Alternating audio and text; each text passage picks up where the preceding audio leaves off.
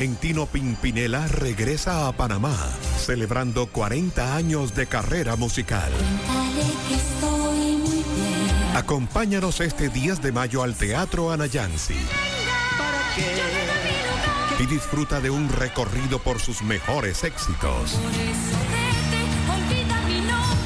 Boletos de venta en ticketpluspanamá.com y tiendas Deli Gourmet desde 35 dólares.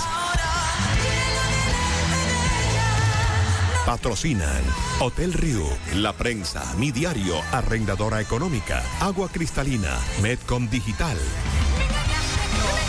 Invita tu concierto a beneficio de ADEPROC.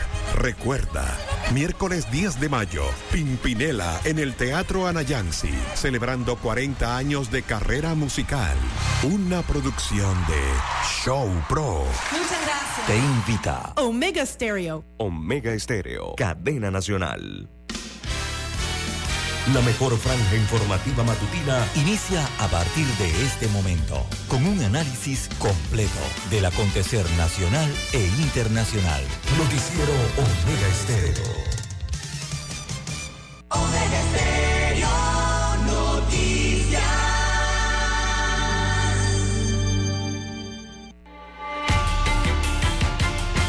A continuación, los titulares, con los hechos que son noticias hoy.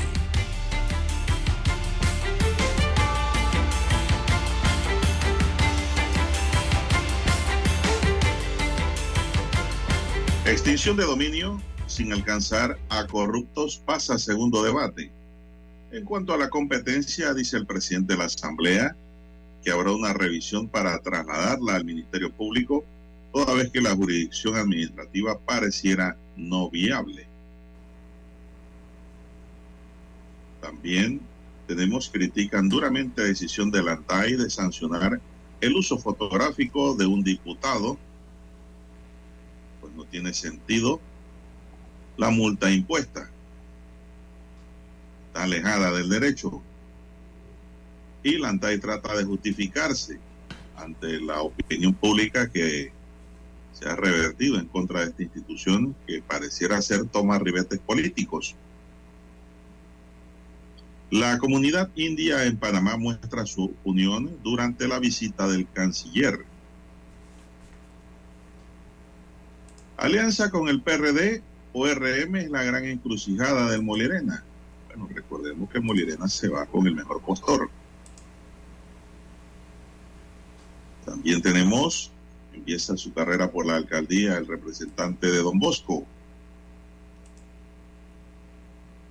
Landon habla de posibles alianzas del panameñismo, inclusive ayer dio a entender que hasta con Martín Torrijos se pudiera entrar en alianza. También tenemos, señoras y señores, para hoy, Colón pues entra en la salsa del béisbol final y le da un sabor diferente, estilo caribeño, a la Copa de Béisbol Mayor. Tendrá que rifársela con los santeños. ETESA pide a los ciudadanos evitar la quema de herbazales, y más en esta época que está seca toda la masa vegetal. También para hoy, dentro de los titulares, tenemos quedó detenido por hurto de ambulancia. Esa es la historia de la ambulancia de Calobre. Bueno, el reguecero Nes pudiera salir de prisión ahora mismo si cancela o paga o deposita los 5 mil dólares de fianza que le concedió el juez de la causa. También para hoy, señoras y señores, baleado y atropellado uno de sus verdugos ya está tras los barrotes. En otros titulares, Uber está preocupado por proyecto de transporte. Quieren afiliar a las plataformas a piqueras de taxi. Y esto ha provocado una serie de protestas. Taxista roba cinco pasajeros, pero es sentenciado por esa gracia a 25 años de prisión. La justicia tarda, pero llega.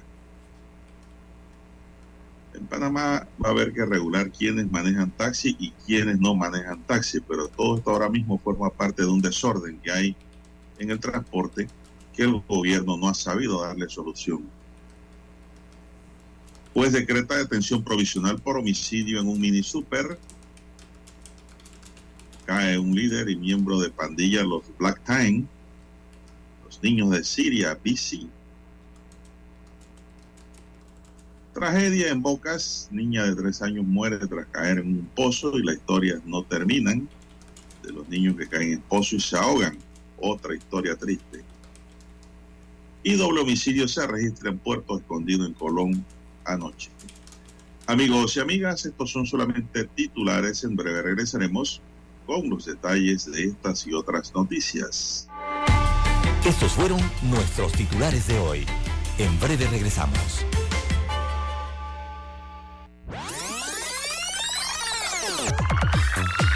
Omega Stereo tiene una nueva app. Descárgala en Play Store y App Store totalmente gratis. Escucha Omega Stereo las 24 horas donde estés con nuestra nueva app. En centrales telefónicas, la casa del teléfono es tu mejor opción. Te asesoramos y ofrecemos buena atención. Experiencia, trabajando para ti.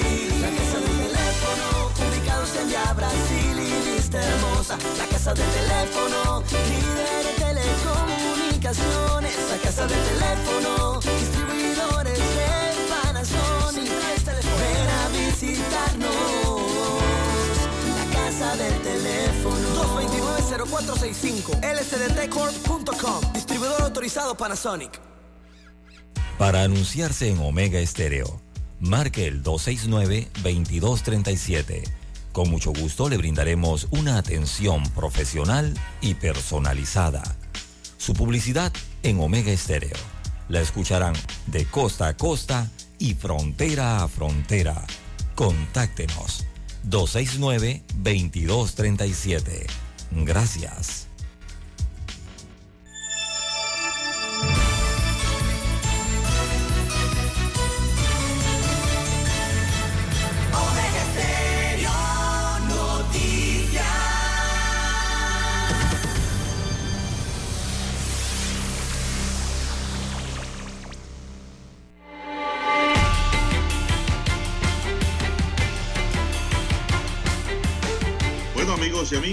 Amigos y amigas, buenos días. Hoy es miércoles ya, miércoles 26 de abril del año 2023. Avanza el mes, ¿verdad? Usted que tiene que sacar placa, no se duerma, porque ya nada más le quedan cuatro días, menos. Aquí en Panamá le queda 27 y 28, dos días, posiblemente el sábado. No sé si trabajarán el sábado. No se duerma con la placa hay que sacar la placa, hay que pagar el impuesto de circulación. En el tablero de controles está don Roberto Antonio Díaz, que dice que quiere quedarse un mes más en los controles. Bueno, esa idea no está mala. Dice Roberto que vamos para adelante, feliz. Pero entonces, Dani, ¿dónde lo ponemos? En el banco. No, hombre, ya Roberto ha cumplido misión, se puede decir. Vamos a esperar a ver si Dani coge otro mes de vacaciones, pero ya es una decisión de Dani.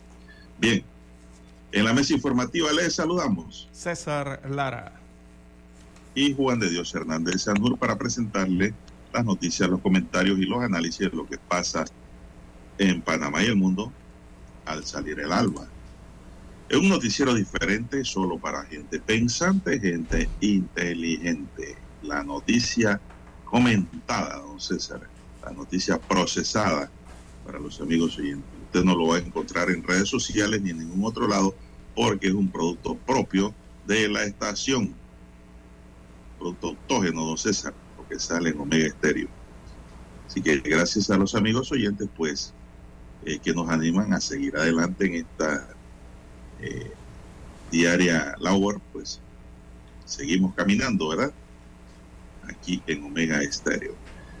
Eh, mi línea directa de comunicación, amigos y amigas, el doble seis catorce catorce cuarenta y cinco. Ahí me pueden escribir. Pedimos para todos nuestros amigos oyentes salud, divino tesoro, seguridad ante tantos peligros que nos rodean, sabiduría para que no se equivoquen y mucha fe en Dios para que puedan navegar con felicidad, ¿verdad? Quien tiene la fe en Dios tiene felicidad en el corazón y en el espíritu.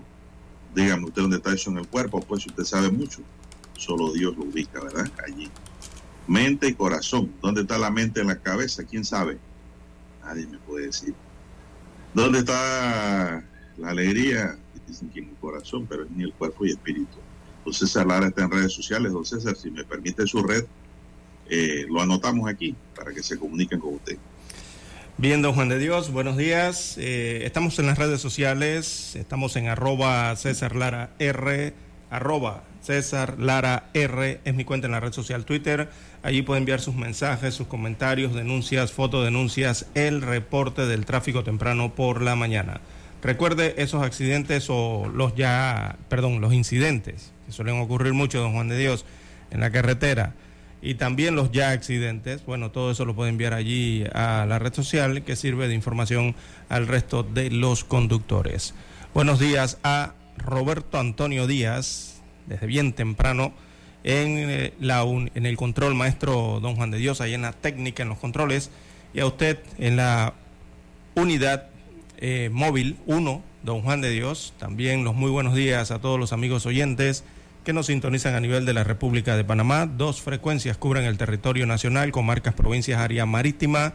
También los que ya están en las plataformas, en Tuning Radio, buenos días, los que nos escuchan por allí. También los que nos escuchan a través de omegaestereo.com, allí la cobertura es a nivel mundial.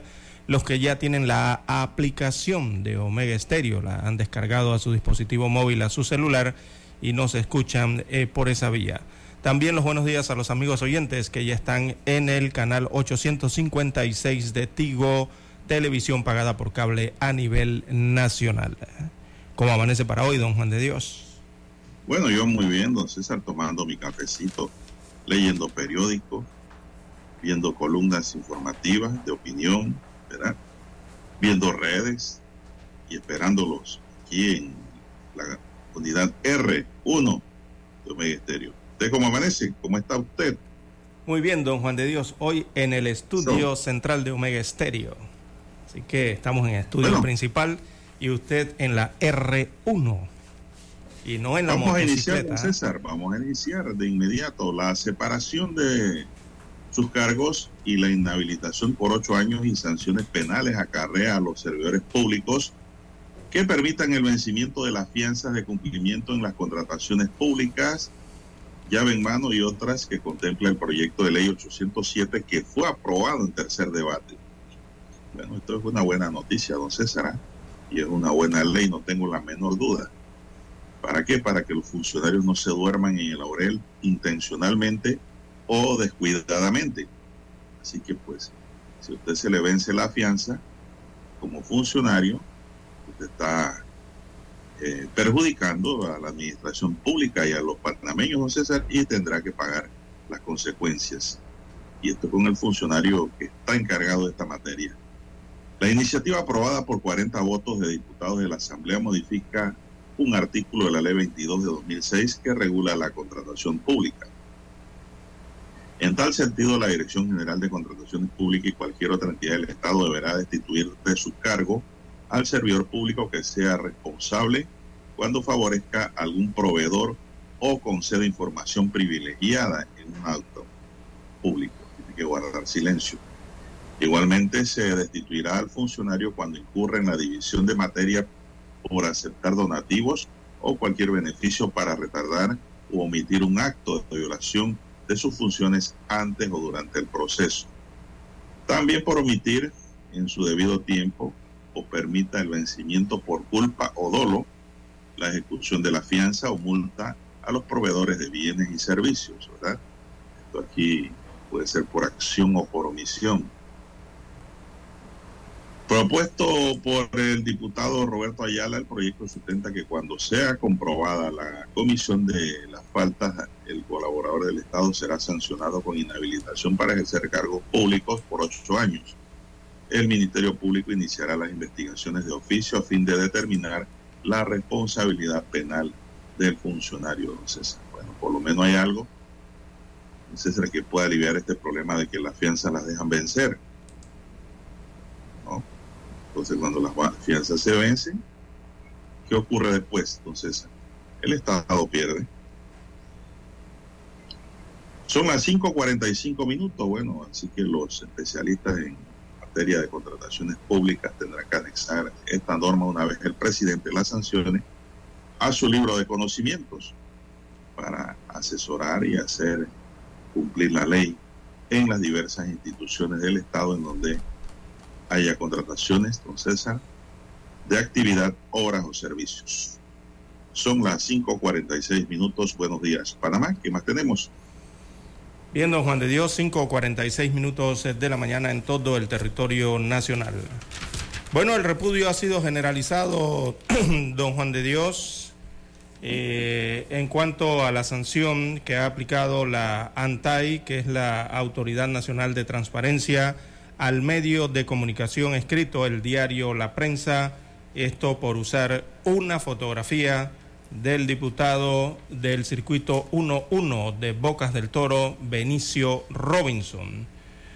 Eh, bueno, los pronunciamientos en el día de ayer, don Juan de Dios, de diferentes gremios, diferentes asociaciones, diferentes grupos y personalidades del periodismo ha sido eh, eh, prácticamente en conjunto, don Juan de Dios, eh, todos rechazando lo que ha ocurrido con esta sanción y lo que está ocurriendo entonces con la libertad de expresión y la libertad de prensa, de opinión en el país. Bien, en medio de esto, don Juan de Dios, eh, la ANTAI se defiende eh, de esa sanción por usar eh, fotografía de Robinson. Sea, le han caído encima a la entidad gubernamental que emitió, perdón, este concepto y esta multa de 5 mil dólares al medio de comunicación social. Así que luego de que se conociera la sanción impuesta al diario La Prensa por la Dirección de Protección de Datos, de la Autoridad Nacional de Transparencia y Acceso a la Información por sus siglas ANTAI. Esto por publicar una fotografía del diputado Benicio Robinson en una nota periodística sobre sus negocios eh, con el transporte y los cupos que otorga la Autoridad del Tránsito y Transporte Terrestre ATTT.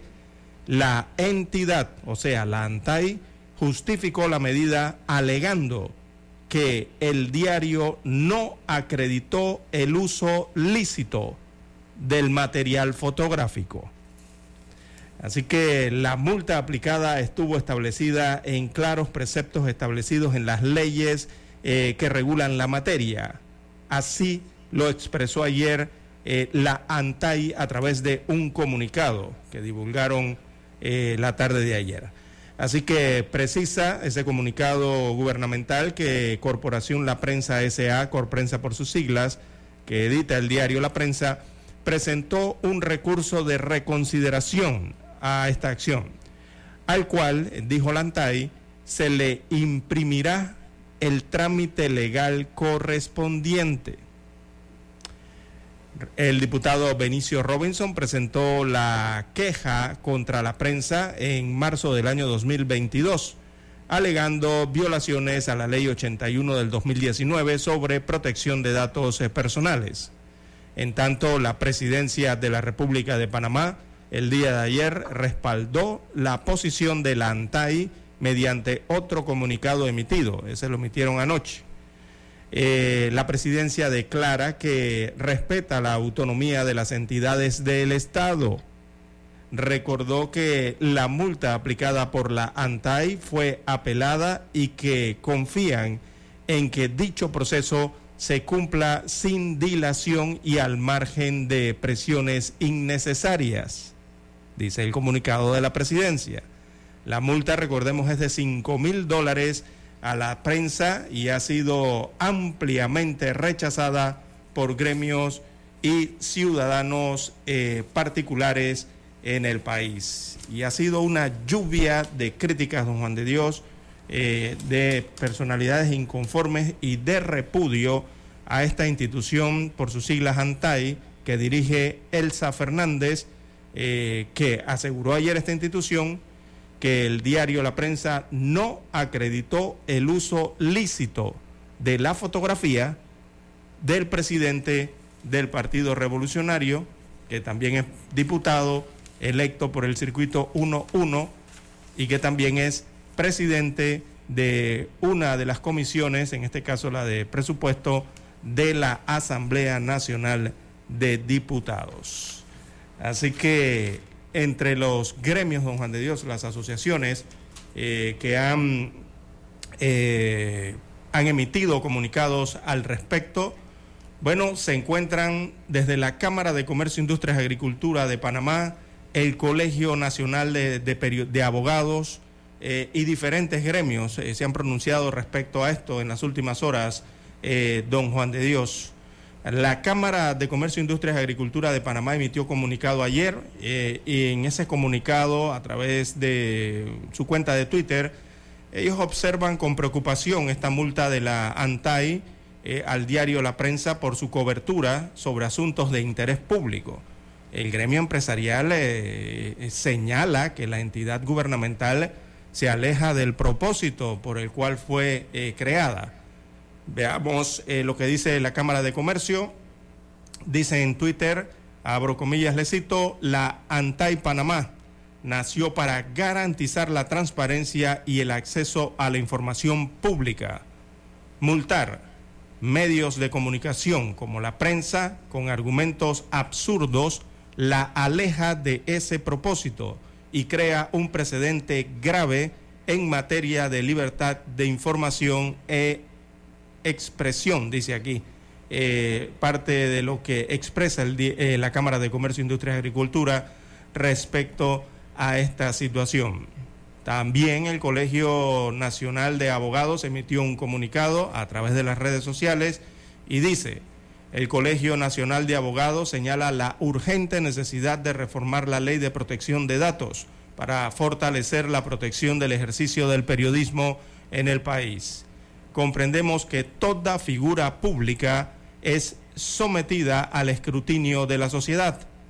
La democracia se mide por la tolerancia de sus políticos y la veracidad de las informaciones que se publican. El rol periodístico en todos sus aspectos debe ser preservado y encontrar los mecanismos legales que la ley otorga a los particulares cuando se consideran afectados ante los hechos eh, que sean falsos. También eh, aquí hace, bueno, taguea o, adjunta a diferentes medios de comunicación su opinión el Colegio Nacional de Abogados, opinión emitida en las últimas horas, don Juan de Dios. Y todo esto surge debido a una publicación eh, y una fotografía, ¿verdad? Esto está siendo denunciado, Juan de Dios, por los gremios periodísticos. Bueno, no, si, no he escuchado la voz de los gremios periodísticos en este caso, ni del colegio. ya la emitieron. Bueno, porque hasta ayer en la noche no, los había escuchado al colegio de periodistas ni al sindicato. El sindicato no lo ha oído todavía. El colegio ya habló. Bueno, eh, qué bien que hayan hablado. Eh, pero don Juan de Dios, eh, esta decisión del ANTAE, eh, a la opinión de las grandes mayorías, don Juan de Dios, eh, va en contrapelo, quizás hasta de las propias normas de transparencia en Panamá. ha sido catalogada como incongruente y hay que analizarla también en base a las normas internacionales de transparencia y de lo que tiene que ver con los la libertad de expresión y la libertad de prensa.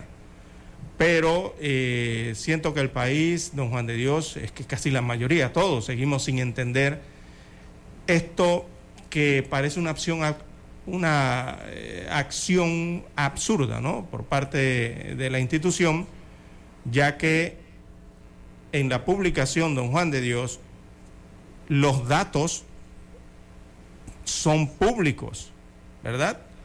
Son datos públicos los publicados eh, por el medio, ya que se trata eh, de los cupos eh, del tránsito, o sea, de los certificados de operación que emite otra entidad que se llama Autoridad del Tránsito y Transporte Terrestre y que son mm, de manejo público, o sea, son, es información pública. Segundo, de una fotografía que también es pública. Recordemos las cualidades que tiene Vinicio Robinson. Primero, es una eh, figura eh, política electa en un cargo de elección público, don Juan de Dios, ¿verdad? Además es presidente de un partido político. Y es público. Que es público. Y tercero, es presidente electo en una comisión eh, legislativa del órgano, del primer órgano del Estado, la Asamblea Nacional, y al ser presidente de allí también es público. Y también eh, se está hablando en la nota, ayer la leí, de un servicio que es público, don Juan de Dios. El servicio de transporte nacional en este país es público.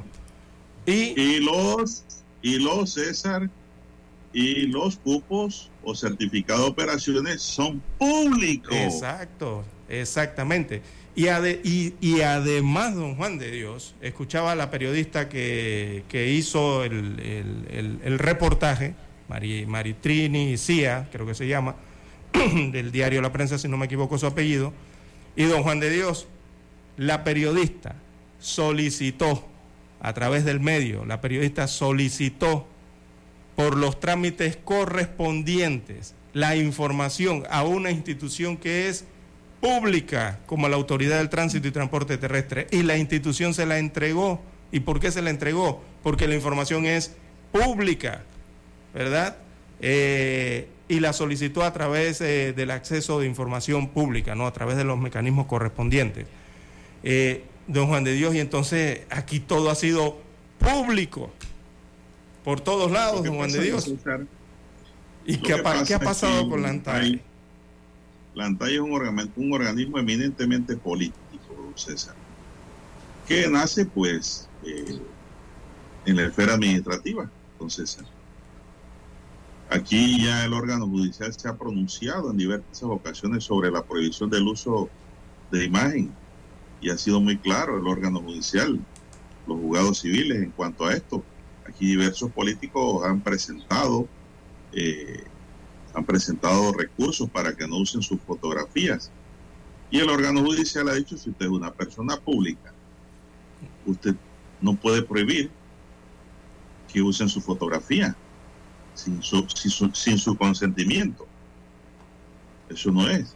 Y acá este señor es una persona súper pública, don César, súper pública, que lo conoce todo el mundo, y los certificados que le publicaron son documentos también, don César, de orden público. Es información pública.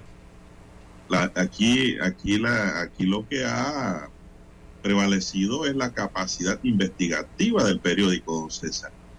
Entonces usted no puede sancionar un medio por su capacidad investigativa. ¿Es falso lo que ha dicho la prensa? Es la pregunta que cabe aquí de una vez. ¿Es cierto o es falso? No, no, no, no. Si es falso, entonces sí hay que sancionar, don César, por lo menos, eh, qué sé yo, una sanción verbal o una pedir una retratación, una fe de rata, una corrección, pero nadie ha dicho que sea falsa, don César. Ni la han demandado por falsedad. Tampoco. Mire, aquí habló ya, por ejemplo, Griselda Esther Melo, presidenta del CONAPE, ella expresó que hay mucha preocupación por estas sanciones impuestas por esta entidad. Melo enfatizó que esta ley de protección de datos y como está es una amenaza para el periodismo panameño, César, y es una gran verdad, porque aquí se está creando un mal precedente. Eh, bueno, afortunadamente esta multa va a ser recurrida a otras instancias, don César. La reconsideración, sabemos todos que ellos se van a plantar y se va a ratificar porque nadie va en contra de sus propias decisiones. Así que los recursos de reconsideración realmente son disparos al aire pero esto tendrá que ir a otra esfera. La preocupación crece al avecinarse la contienda electoral, enfatizó la dirigente periodista. Recordó que hace varios meses todos los gremios periodísticos en Panamá presentaron ante la Asamblea un proyecto que es una iniciativa ciudadana, el cual en la actualidad se encuentra en la condición correspondiente estancado, agrego yo esa última frase. Eh, por su parte, don César, Alejandra Araúz también habló, pero vamos a escuchar primero el himno nacional, amigos y amigas, y luego vamos con eso. Noticiero Omega Estéreo.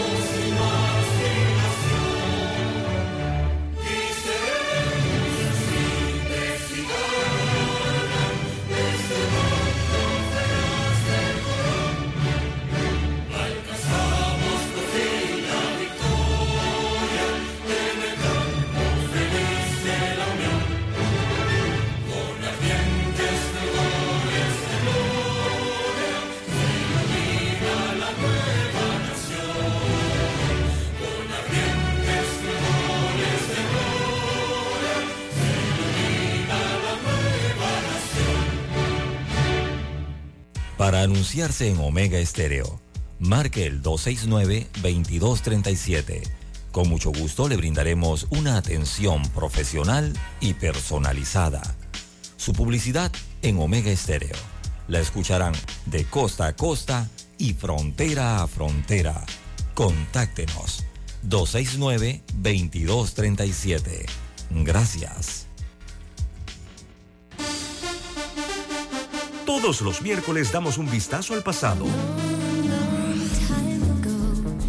Artistas que nacieron, que fallecieron, canciones, álbumes, películas que estaban de número uno en diferentes listados alrededor del mundo. Datos históricos y curiosos. Todos los miércoles, un día como hoy.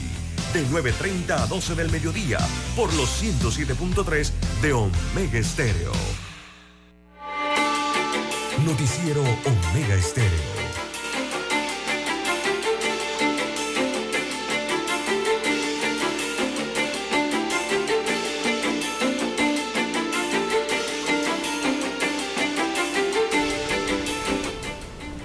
Bien, continuamos, señoras y señores. Bueno, como les dije, pues Alejandra Araúz, quien es presidenta del Foro de Periodistas por la Libertad de Expresión e Información en Panamá, dijo que el ANTAI nuevamente arremete contra el libre ejercicio del periodismo al invocar la ley 81 sobre protección de datos personales para sancionar injustificadamente un medio de comunicación.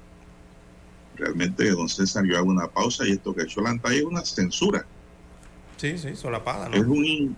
Indirecta. Es un, sí señor, es un sinsentido que un medio de comunicación no puede ilustrar una noticia o reportajes con fotografías y o imágenes de figuras, servidores públicos sin su consentimiento previo, dijo.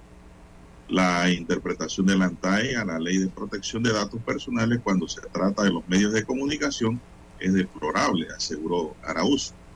Por ello, el año pasado varias organizaciones periodísticas presentaron ante la Asamblea un proyecto de modificación de esa ley 81, pero a la fecha no ha prosperado su discusión, indicó. Añadió que es contradictorio que las autoridades llamadas a la transparencia y acceso a la información sea precisamente la que promueva la opacidad y que además de ser preocupante es peligroso. Máxime justo que ahora, misma, ahora mismo la entidad está presentando un proyecto de ley para modificar la ley de transparencia y acceso a la información pública. Araúz se recordó que una prensa independiente y libre y ética es fundamental para la salud de nuestra democracia. Exhortamos a las autoridades a recapacitar y enmendar este nuevo ataque contra la libertad de prensa, puntualizó. En mayo de 2022, la ANTAED sancionó con una multa de mil dólares a un medio digital, La Verdad, por difundir un contenido suministrado por su fuente. Los gremios periodísticos manifestaron que esa oportunidad, en esa oportunidad que lo efectuado por la ANTAI con base a la ley 81 sobre protección de datos personales establece un precedente peligroso para el ejercicio libre, ético e independiente del periodismo nacional.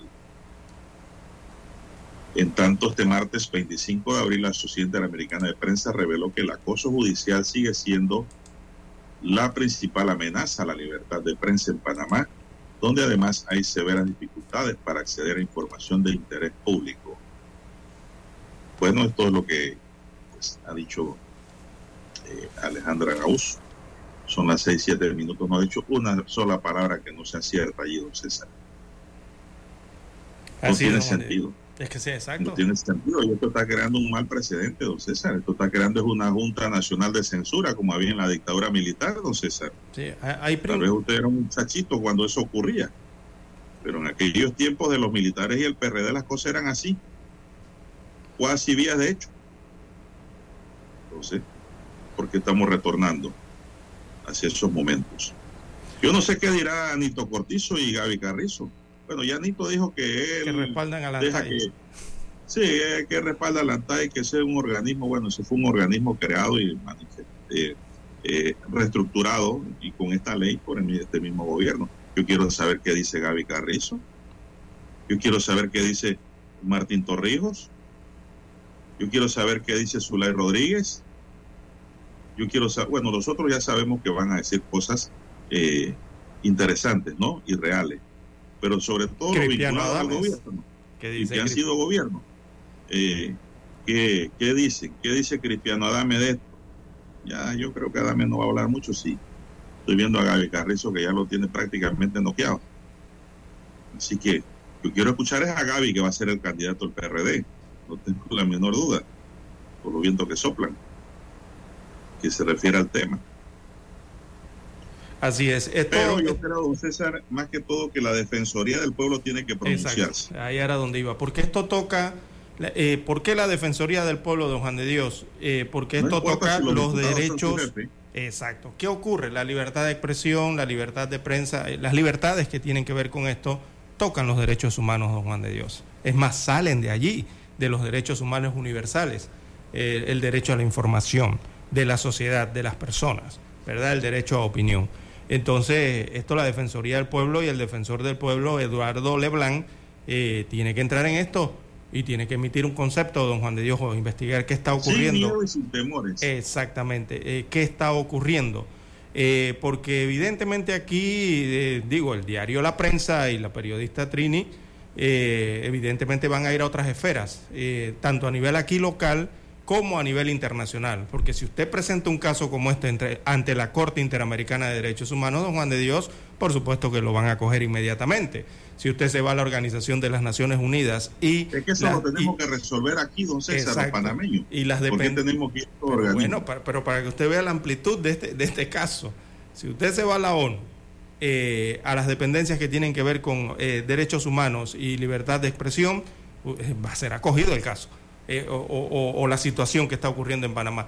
Si usted se va a la OEA, va a ocurrir exactamente lo mismo con las re- relatorías que hay eh, de, eh, de prensa, ¿no? los relatores que existen. Va a haber una investigación evi- evidentemente de Panamá y va a estar Panamá incluida entonces dentro de esos informes que no son tan gratos y en los que nadie quiere estar, don Juan de Dios. Entonces, esto aquí la ANTAI y a forma interna debe ser resuelto eh, principalmente, don Juan de Dios. Bueno, el artículo 19, don César, que es el meollo de esto, dice que el titular de los datos personales tiene derecho a no ser sujeto de una decisión basada únicamente en el tratamiento automatizado de sus datos personales que produzca efectos jurídicos negativos o le produzca un detrimento a un derecho cuyo objetivo sea evaluar determinados aspectos de su personalidad, estado de salud, rendimiento laboral, crédito, fiabilidad, conducta, características o personalidad, entre otros. No obstante, dicha decisión será posible cuando el titular de los datos personales lo haya consentido. ¿Usted cree que Robinson iba a permitir consentir que le divulgaran lo que le divulgaron? Siendo una persona pública. Claro que no. Claro que no. Entonces, eso va a contrapelo a la realidad de los hechos con el derecho. Pero es una No tiene sentido. pública. Por eso, dice dos, sea necesaria para celebrar o dar cumplimiento a un contrato o relación jurídica entre el responsable del tratamiento y el titular de los datos personales. Es otra cosa, ¿no? Es decir, eh, si no hay, no hay eh, la autonomía de la voluntad, tampoco se puede, eh, ¿no? Que es lo que regula la vida bi- bi- birrelacional entre dos personas, ¿no? En lo que es la contratación y lo que es el tratado y los acuerdos sea autorizada por leyes especiales o, los las normativas que la desarrollen. Eh, ahora mismo no hay ninguna norma que diga que se puede hacer público las investigaciones privadas de los medios de comunicación cuando se trata sobre personas públicas, don César. Yo te acepto que esto le ocurra a Juan Pérez, que es un particular que no tiene nada que ver, que usted no lo ve en televisión, no lo ve sentado en la asamblea, no lo ve por ahí en reuniones políticas. Juan Pérez se dedica a su vida privada en un banco, qué sé yo, ya sea un banco eh, del interés comercial o un banquito de venta de pollo o pescado, y usted se pone a divulgarle cosas, eso sí es una maldad, don César, y no tiene sentido. Pero cuando se trata de personas públicas, don César, tiene que salir la verdad a relucir. ¿Y qué tiene que hacer la persona pública? Desmentir, don César, defenderse de que eso que le están endilgando no es cierto. Punto. Así camina la democracia. No veo otra forma de una mejor libertad de expresión. Entonces, ese artículo 19 de esa ley 81 de 2019 es un artículo nefasto, alejado de la realidad, alejado de los hechos del diario vivir en Panamá y en cualquier parte del mundo. Son las 6:13 minutos. ¿Qué más tenemos, don César? Bien, seis A la pausa, vamos a la Eh, pausa. pues. vamos a la pausa, sí. Noticiero Omega Estéreo.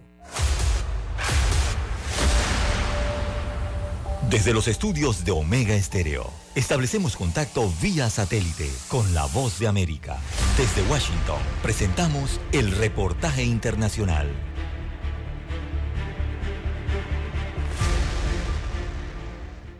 Alrededor de 3.500 personas iniciaron una nueva caravana denominada Via Crucis Migrante.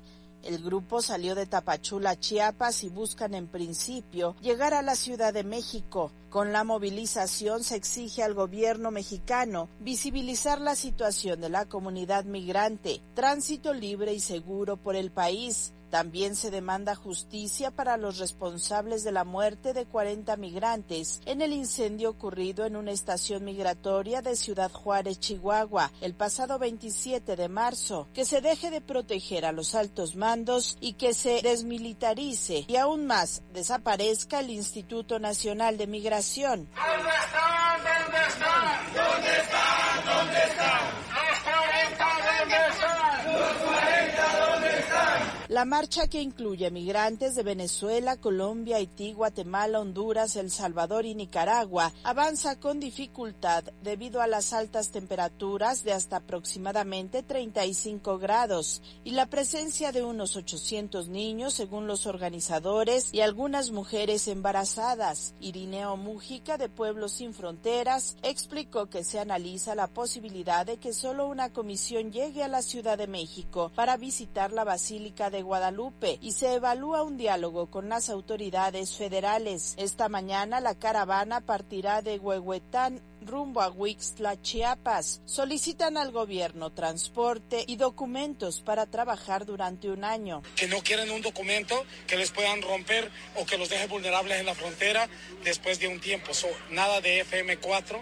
Tendría que ser un documento que puedan trabajar por un año que tenga un año de vigencia y que puedan ellos de alguna manera este, trabajar, sacar dinero, abordar un autobús, un avión, que tenga todos los beneficios de, de, del documento legal. Mientras tanto, el secretario de Gobernación, Adán Augusto López Hernández, aseguró que el gobierno dará seguimiento con elementos federales a la caravana migrante. Apuntó que la tradición de México es ser un país de asilo y de puertas abiertas. El gobierno federal procura eh, garantizar no nada más el libre tránsito por el territorio nacional, sino que estén eh, muy bien atendidos en cuanto a alimentación, en cuanto a, prevención este, de la salud. El Instituto Nacional de Migración, apoyado con la Guardia Nacional y las instancias de gobierno federal y de los gobiernos estatales, estamos al pendiente del desarrollo de esta, de esta nueva caravana y les estamos proporcionando toda la atención que se requiere. Se prevé que este martes el comisionado del Instituto Nacional de Migración, Francisco Garduño, comparezca ante las autoridades judiciales por el caso del incendio en el que murieron 40 migrantes. Sara Pablo, Voz de América, Ciudad de México. Escucharon vía satélite desde Washington el reportaje internacional. Noticiero Omega Estéreo.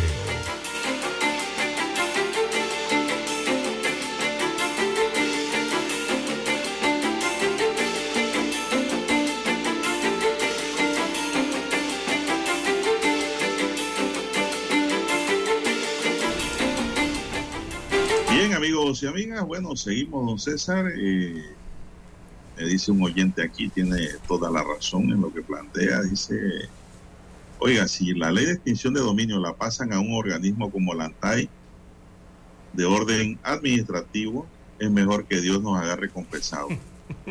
bueno, no se preocupe que ya yo escuché ayer en la asamblea que Cristiano Adame dijo que eso debe ir paralelo, no, debe ir dentro de la esfera del Ministerio Público. Me parece que es mejor, un poquito mejor, un poquitín mejor que esté en la esfera administrativa. Son las 6 y 18 minutos, don César, y el cantante de reggae, Ernesto Brown, conocido como el Apache Ness, deberá consignar una fianza de 5 mil dólares para recuperar su libertad luego de ser detenido durante la operación Babilonia. El pastor y artista del género urbano deberá enfrentar cargos de peculado en la modalidad de malversación de fondos. Eh, quisiera saber por qué se dio la malversación de fondos. Sería por lo que recibieron donaciones y las vendieron, ¿no César? Mm, Por eso yo digo hay que remitir, remitirse a ver qué dicen los acuerdos de donación para saber si se viola o no una, una decisión pactada. sí, no era El juez pues- de garantías de Panamá Oeste, Manuel Sánchez, le prohibió salir del país. La separación del cargo de presidente de la Fundación Ministerio Internacional eh, Razón para Vivir y el reporte periódico de dos veces por mes al tribunal. En el 2019 la fundación de la Apache NES recibió cuatro vehículos, don César, por parte de la Autoridad de Turismo de Panamá, los cuales habían sido descartados por el Ministerio de Economía y Finanzas con la condición de no traspasarlo a tercero. ¿Vio lo que le dije ayer? Ajá. Aquí está. Ahí está.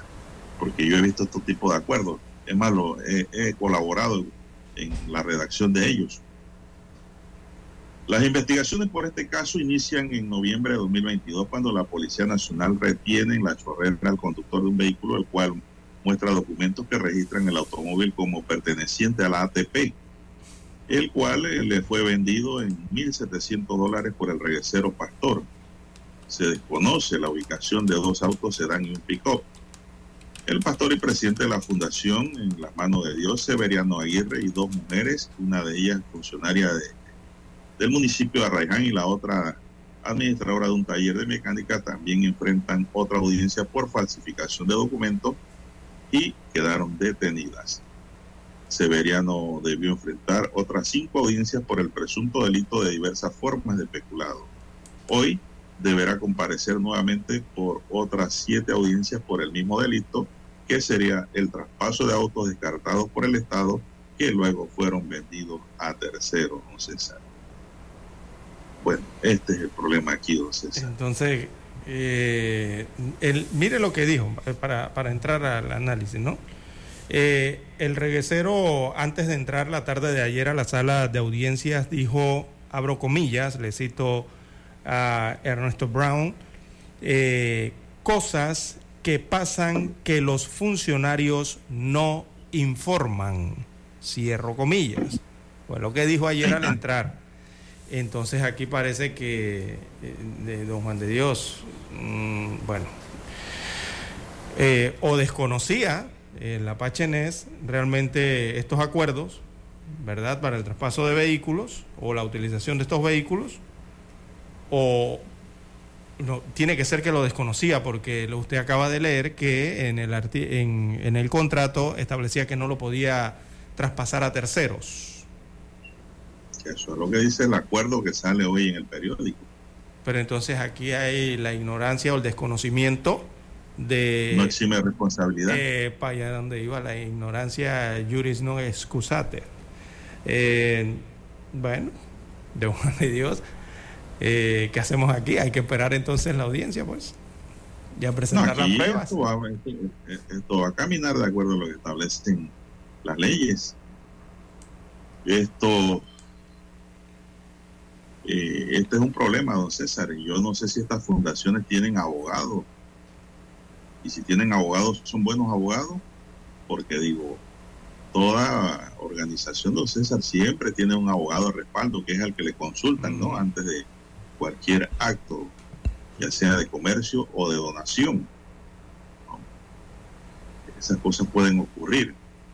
Toda organización llámese sociedad anónima, llámese fundación, como usted lo quiera llamar, siempre va, va a tener un hombre o una mujer de derecho que es quien le aconseja ante las consultas, pero si usted hace las cosas sin consultar, ahí viene otro problema. Pues, puede quedar usted envuelto en un, en un lío, ¿no? ¿Cómo no? Por el desconocimiento. Uh -huh. yes. eh, me refiero con ignorancia eh, a la, eh, ese concepto que siempre se utiliza en derecho, ¿no? De que la ignorancia no exime del cumplimiento de las leyes eh, es un principio en derecho, ¿no? Eh, que eh, el, el, no saber algo, el desconocer eso, ese es en el sentido de la ignorancia, no te sirve de excusa, don Juan de Dios, porque rigen, rigen otros aspectos legales, ¿no? Pero es lo que yo digo, don César, esto hay que leer, don César, y te voy a decir algo, el Apache Ness es un ingeniero. Uh -huh. ¿Creas que él nada más es reggaetonero, como hay muchos por ahí que nada más saben hacer eso? No. Ernesto Brown es un hombre preparado académicamente también. No sé. Eh, y, pues la investigación está abierta. Debe consignar 5 mil dólares de fianza. Yo creo que eso lo deben consignar hoy, don César. No veo mayor problema para, para el monto de esa fianza. Es una fianza eh, baja es hasta de menor cuantía. Son las 6:24 minutos, así es. Eh, bueno, el, que sí está en problemas el otro pastor, don César. Ah, de ese no han dado mayores detalles. Severino Aguirre. Sí, Severino Aguirre se llama el otro pastor. Eh, bueno, recordemos que el conocido artista Apache Ness eh, tenía 22 años de haber de trabajar ¿no? en, una institución estatal, en el Ministerio de Ambiente, con un salario de 2.155 dólares. Esto fue lo que dijo en la audiencia, que es lo que gana en mi ambiente. Y como artista gana, eh, según señaló, eh, 8 mil dólares mensuales. Dice que gana como artista. Así que eh, ese acto de audiencia entonces debatió por parte de la defensa técnica de NES y el fiscal la malversación de fondos públicos, puesto que el artista vendió supuestamente un automóvil en 1.700 dólares y según la abogada nunca se realizó esa venta, parte de lo que se dijo en la audiencia. Sin embargo, el fiscal dijo que tiene como prueba la versión del comprador que pagó 1.700 dólares al artista. Así que se conoció que fueron cuatro los carros donados por parte de la Autoridad de Turismo a la Fundación Ministerio Internacional Razón para Vivir, donde eh, Nes es el presidente. Mientras que el pastor Severino Aguirre le formularon cargos de peculado y falsificación de documentos.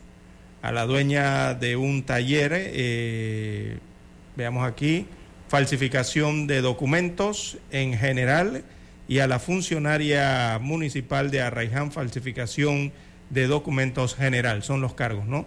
Eh, de los cuatro que estuvieron ayer en eh, audiencia en el sistema penal acusatorio. ¿Esa falsificación de documentos está ligada a estos mismos carros, don César? Es una pregunta que no, tiene la mm, respuesta. No, la, no, no, no esos datos no han aparecido no han sido de acceso a los medios hasta el momento. Entonces, una condición de las donaciones, don César, del MEF, era de que esos carros no fueran traspasados a terceros. Eh, y pues parece que fueron traspasados. Ahí vino el problema. Pero entonces yo, yo me voy más allá, César. El ánimo delictual, el ánimo delictus, si fueron traspasados, ¿fueron en qué condición? Usted ha dicho que la abogada dijo que no fueron vendidos. Dice la abogada. Hay que ver en qué condición fueron traspasados. Y dos, ¿cuál era el objetivo del traspaso?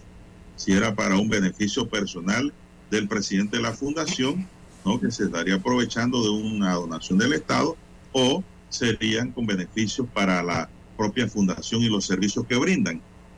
Un juez tiene que entrar hasta allá, don César para ver el ánimo. Por eso es que un juez necesita tener, don César, pleno conocimiento de lo que es la sana crítica, que es la experiencia vivida.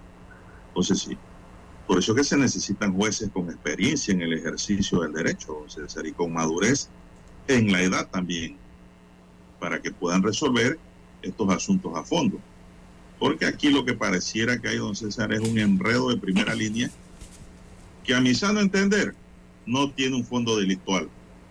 Aquí lo que ha habido es una cadena de errores, omisiones o tal vez culpa. Pero cuidado que el delito no existe, don César. Sí, porque esa palabra está allí en los papeles, entre los papeles, entre los documentos. Porque según entre los papeles que le han puesto a los carros es donde, donde está el kit del asunto. Pero hay que ver si eso involucra también a los presidentes de las fundaciones, don César.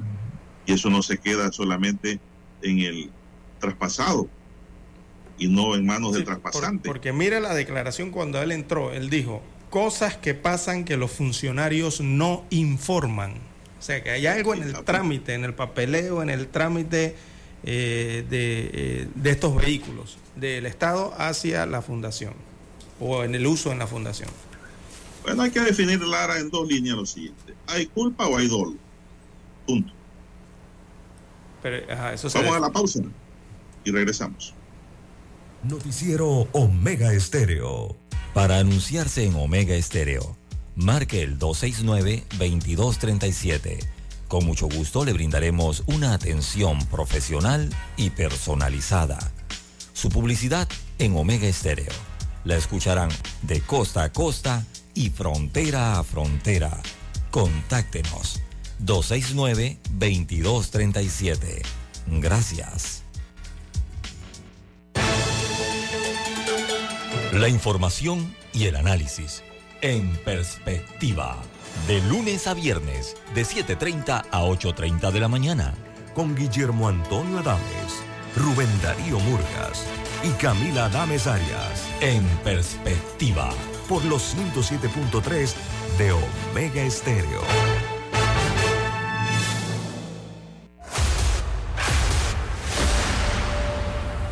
Desde los estudios de Omega Estéreo, establecemos contacto vía satélite con la voz de América. Desde Washington, presentamos el reportaje internacional.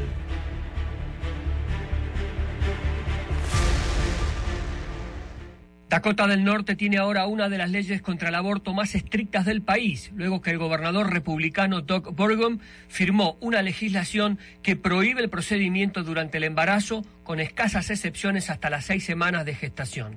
En esas primeras semanas, el aborto estaría permitido solo en casos de violación, incesto o emergencia médica.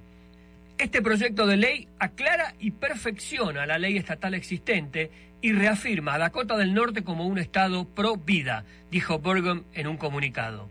Y es que a partir del fallo que el año pasado emitió la Corte Suprema de Estados Unidos, anulando la decisión Roe versus Wade de 1973, que legalizó el aborto en todo el país, se han desencadenado múltiples leyes estatales que prohíben o restringen el procedimiento, muchos con acciones legales en marcha. Actualmente, las prohibiciones del aborto en todas las etapas del embarazo están vigentes en al menos 13 estados y están suspendidas en otros debido a órdenes judiciales. Por otro lado, los gobernadores demócratas en al menos 20 estados del país lanzaron este año una red destinada a fortalecer el acceso al aborto a raíz de la decisión de la Corte Suprema de Estados Unidos que eliminó el derecho constitucional de las mujeres a interrumpir un embarazo y transfirió los poderes regulatorios sobre el procedimiento a los gobiernos estatales. La ley de Dakota del Norte estaba diseñada para entrar en vigencia de inmediato, pero el mes pasado la Corte Suprema del Estado dictaminó que una prohibición anterior debe permanecer bloqueada mientras continúa una demanda sobre su constitucionalidad. La semana pasada, los legisladores dijeron que tenían la intención de aprobar el último proyecto de ley como un mensaje al Tribunal Supremo del Estado indicando que la gente de Dakota del Norte quiere restringir el aborto.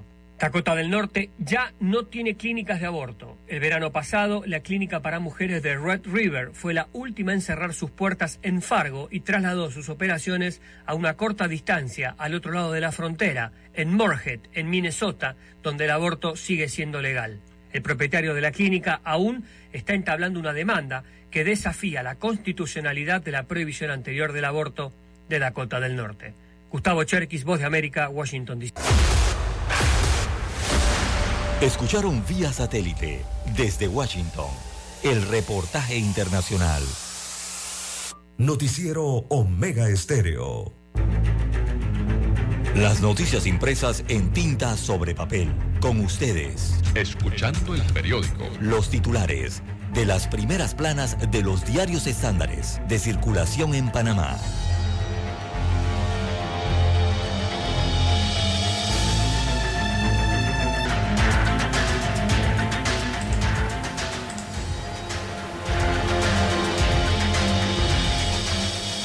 Bien, amigos oyentes, el diario La Prensa titula para este miércoles eh, 26 de, de abril del 2023. Antay defiende sanción por usar fotos de Robinson.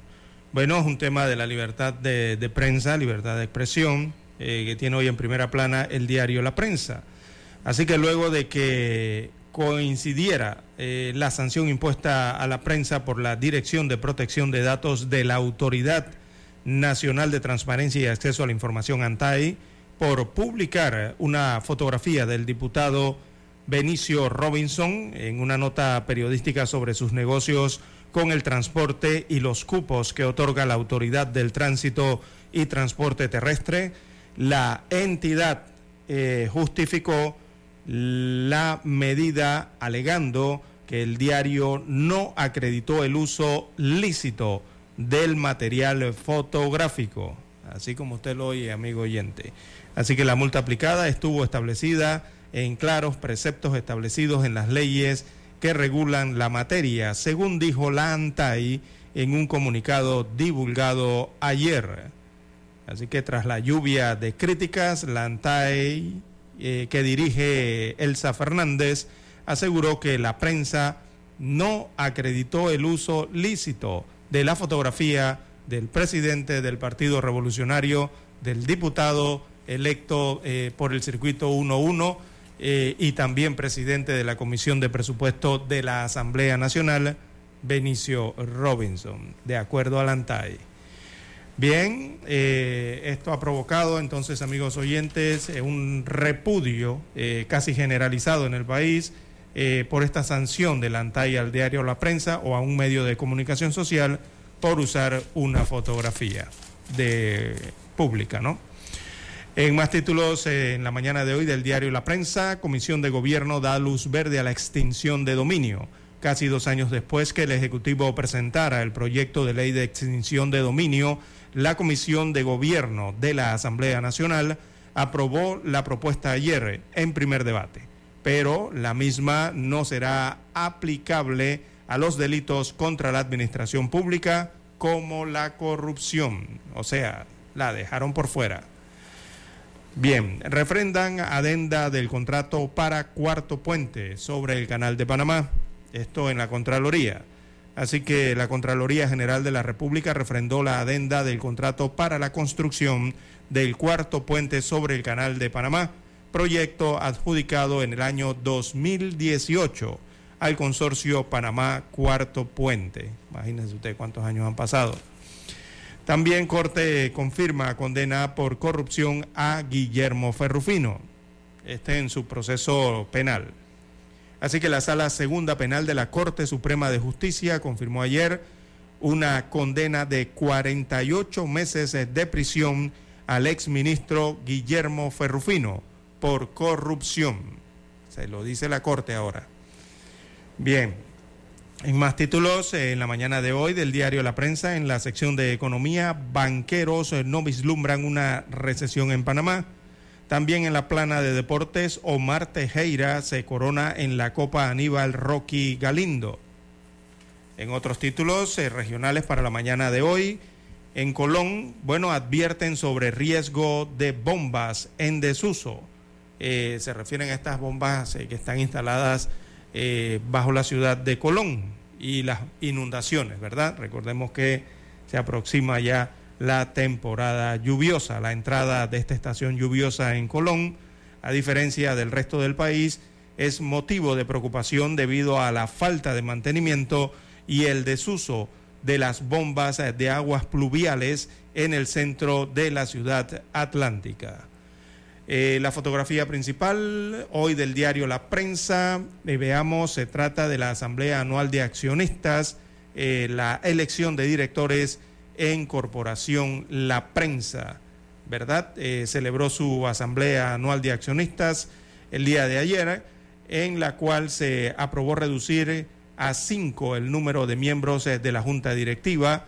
Los accionistas reeligieron a Diego Quijano, que es el actual presidente de Corprensa, eh, Min Chen, eh, también a Aurelio Barría y David Sucre como miembros de la directiva a la que se suma Annette Planels Quijano. Eh, informó que a los accionistas que en el año 2022, bueno, cerró con una pérdida neta de 10.1 millones de dólares eh, fue el informe que entregó entonces el presidente actual y ahora reelecto de Corporación La Prensa. Son los títulos que presenta para hoy el rotativo. Revisemos ahora eh, los principales titulares que presenta en portada la decana de la prensa nacional. Bueno, tenemos, señoras y señores, que extinción de dominio pasa a segundo debate legislativo. La Comisión de Gobierno aprobó en primer debate el proyecto de ley 625 que establece la legislación de extensión de dominio para bienes ilícitos en el país. Luego de dos años de haber sido presentado este proyecto 625 ante la Asamblea Nacional por el Ministerio de Seguridad. Los diputados eliminaron el delito de corrupción de la propuesta. ¿Cuál sería la causa? Es la pregunta que nos tenemos que hacer nosotros los ciudadanos en este país. El resto de los ciudadanos que no somos diputados ni políticos de alta gama, por decirlo de una manera no, muy coloquial. Gremios periodísticos rechazan multa a la prensa. Diversos gremios como el Consejo Nacional de Periodismo manifestaron su preocupación por la multa que le impuso la ANTAI al diario La Prensa. Alianzas, el dilema del Molirena para el 2024. El partido Molirena, presidido por Francisco Alemán, aún no ha dado luces si mantiene la alianza con el PRD o se inclina por otro partido político. Bueno, ellos van a jugar a ganador, don César, como siempre. Ellos se trepan en el bus que mejor espacio les da. Ministerio, eh, misterio escondido en la selva de Darién. Los restos de dos helicópteros con inscripciones militares aparentemente estadounidenses permanecen desde hace por lo menos 30 años en una reserva forestal privada de Cerro Chucantí en la provincia de Darién. Ahora son objeto de una investigación por parte del gobierno de los Estados Unidos, César. Ahí están los pedazos de cabina de la libélula. Activos de la banca alcanzan 139.269 millones de dólares. En los dos primeros meses de 2023, los activos del Centro Bancario Internacional alcanzaron los 139.269 millones de dólares, lo que representa un aumento de 3,21% con respecto al mismo periodo de 2022. El minuto de silencio para generar conciencia es un reportaje que tiene aquí la estrella de Panamá. Empresarios de Colón reclaman inversión en infraestructura pública. La Cámara de Comercio, Agricultura e Industria de Colón reclamó al gobierno inversión en infraestructura pública, especialmente en el sistema pluvial en sus últimos años de gestión. Y también acá en otro titular dice don César, Face News, redes sociales y periodismo. El periodista e investigador Ignacio Ramonet analizó con Estrella de Panamá la realidad que enfrenta la sociedad sobre las redes sociales y los face news, o sea, las noticias falsas. Las redes sociales no las controla nadie. Cualquier persona puede decir lo que le da la gana, puede decir mentira, dar falsos hechos. Allí surgen los fake news, los posverdad y el conspiracionismo. Bueno, entonces, pero hay que tener cuidado con eso porque para decir mentiras y comer pescado hay que tener cuidado. Mucha gente escribe en su cuenta personal, otros en plataforma, otros en medios digitales y todos tienen responsabilidad penal y civil sobre lo que escriben. Entonces, ahí está el problema. Si alguien reproduce un face news o lanza un face news, piensa que está haciendo una gracia, pero puede estar calumniando e injuriando y eso conlleva, don César, una responsabilidad penal y civil, la civil de carácter solidario, porque allí entonces van a involucrar al dueño de la página o al dueño de la plataforma, o así como al dueño de la cuenta personal. Hay que tener mucho cuidado con esto, señoras y señores, de estar lanzando noticias que no han sido confirmadas o noticias pues, falsas en propiedad a las redes. Bien, muy bueno el consejo que da Ignacio Ramonet. Vamos a la pausa, señoras y señores. Estos han sido los titulares correspondientes a la fecha. Hasta aquí, escuchando el periódico. Las noticias de primera plana, impresas en tinta sobre papel. Noticiero Omega Estéreo. Desde los estudios de Omega Estéreo, establecemos contacto vía satélite con la voz de América. Desde Washington, presentamos el reportaje internacional.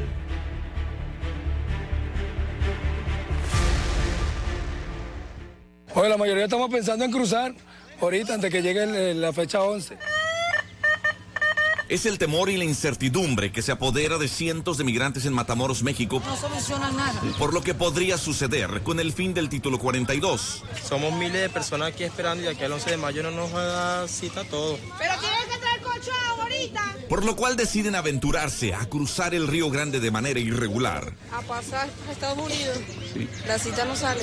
Sí, es desesperación. Desesperación. Bueno, la necesidad de esa aplicación no, tiene, no está funcionando nada. Esta mujer y su hija abordan lo que ahora es una balsa y el medio para trasladar a los migrantes de un lado a otro. Ahora suben este barranco, mientras un joven carga a la niña para llevarla a la cima. La aplicación no quiere nada, tenemos mucho tiempo ya acá, ya estamos sin dinero, ya queremos pasar.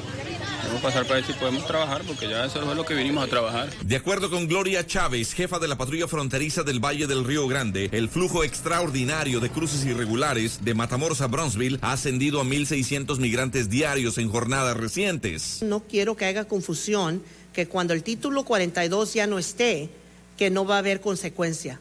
La realidad es que va a haber consecuencia por entrar ilegalmente al país y la persona va a ser procesada para deportación del país de Estados Unidos. Y según Raúl Ortiz, jefe nacional de la patrulla fronteriza, en siete días han expulsado a más de 15 mil migrantes a México y más de 3 mil migrantes vía aérea a Centro y Sudamérica. Víctor Hugo Castillo, Voz de América, McAllen, Texas. Cientos de empresas digitales se reunieron en Miami para exhibir lo rápido que avanza la tecnología digital en el mundo. La conferencia Emerge Americas reunió a creadores de esta ciencia aplicada a distintos rubros. La mayoría coincidió en que la inteligencia artificial se apodera de todos los campos. La evolución que puede llevar de guerras usando solo inteligencia artificial y desde el punto de vista ético de cómo el, el, bias que existe en las personas por su color de piel y cómo la inteligencia artificial y el reconocimiento, por ejemplo, de una cara funciona de una manera o de otra de acuerdo al color de la piel de la persona. El campo de esta tendencia parece infinito. Puede ser usado en la preparación de médicos, arquitectos, seguridad financiera y hasta entretenimiento. Una de las propuestas es un editor de videos para usarlos en plataformas multimedia de redes sociales con la intervención de la inteligencia artificial. Por ejemplo, si queremos subir un video que nos gusta, digamos que es de una hora, eliminas cosas como pausas, palabras de relleno y lo acortas como 30 minutos. Y luego, a partir de ahí, puede usar el guion gráfico para elegir los mejores momentos y luego vamos a reutilizar el formato vertical con subtítulos, música, todo automáticamente. El emprendimiento digital se une a este tipo de reuniones que acumula el esfuerzo de muchas culturas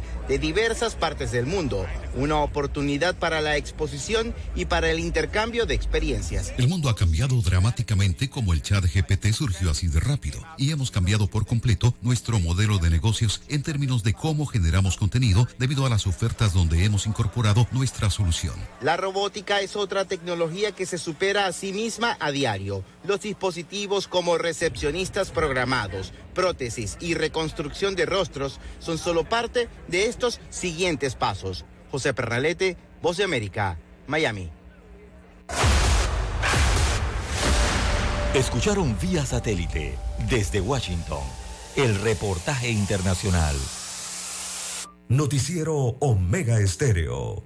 Problemas de tierra, reclamos por accidentes, despidos injustificados, reclamos de herencias, sucesiones, daños y perjuicios. Todo problema legal civil, penal y laboral, consulte al 6614-1445. Licenciado Juan de Dios Hernández le atiende. 6614-1445. Con atención en Panamá, Panamá Este, Panamá Oeste, Colón, Coclé, Santiago, Herrera y Los Santos. Anote y consulte. 6614-1445. Es momento de adentrarnos al mar de la información. Este es el resultado de nuestra navegación por las noticias internacionales más importantes en este momento.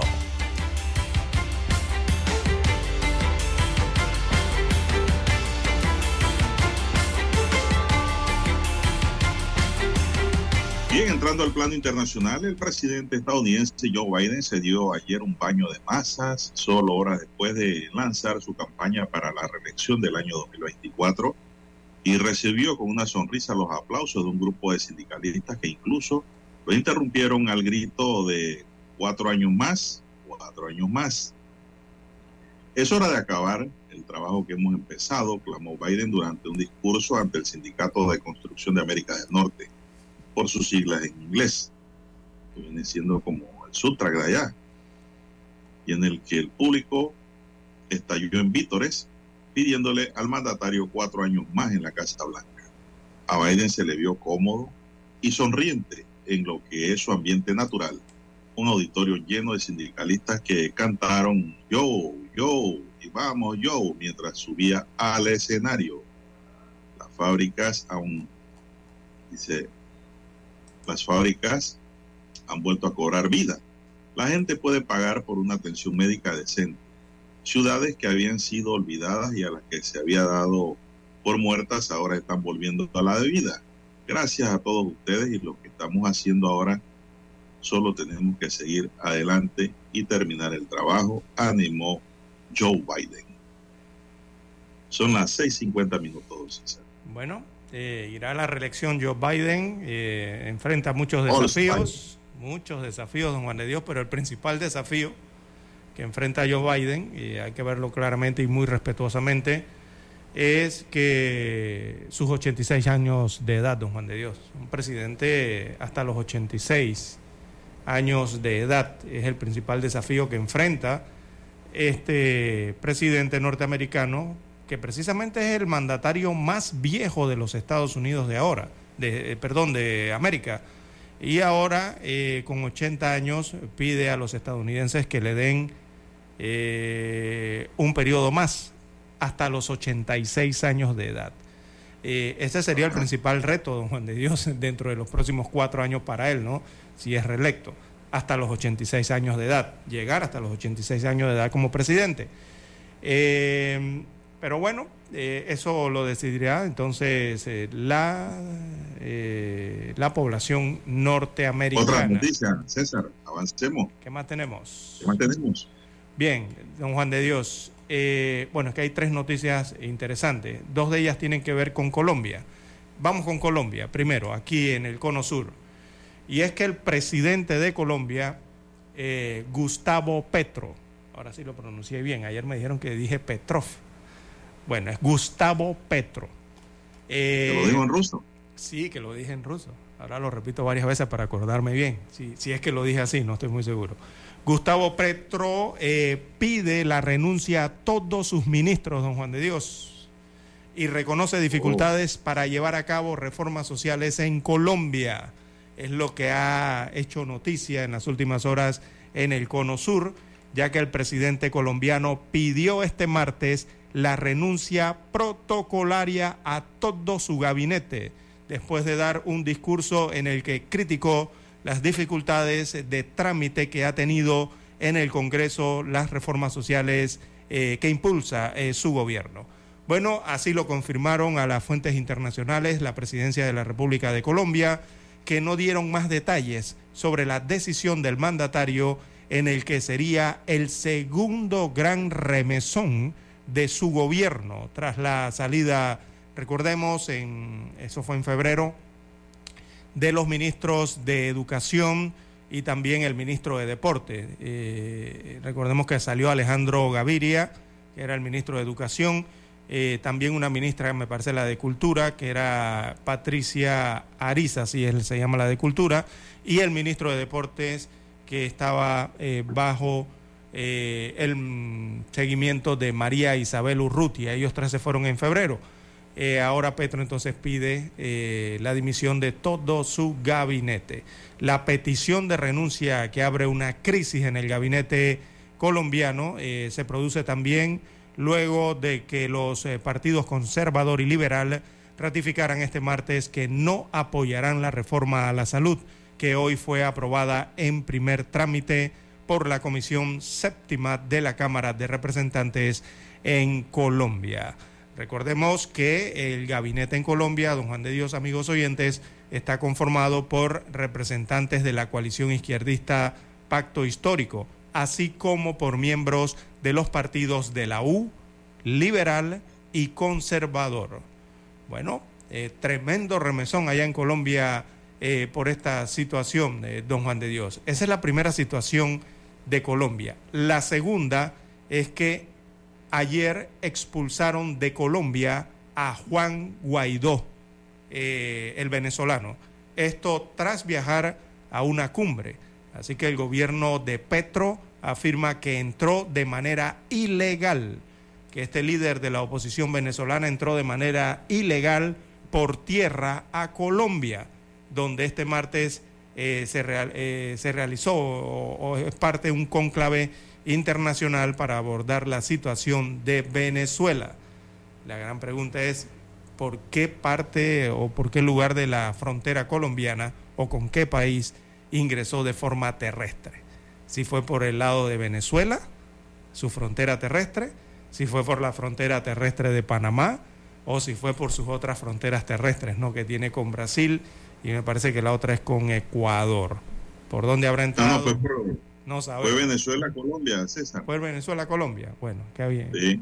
Por ahí fue la ese, ese, ese, fue, ese fue porque dice que había una amenaza abierta a él y sus familiares.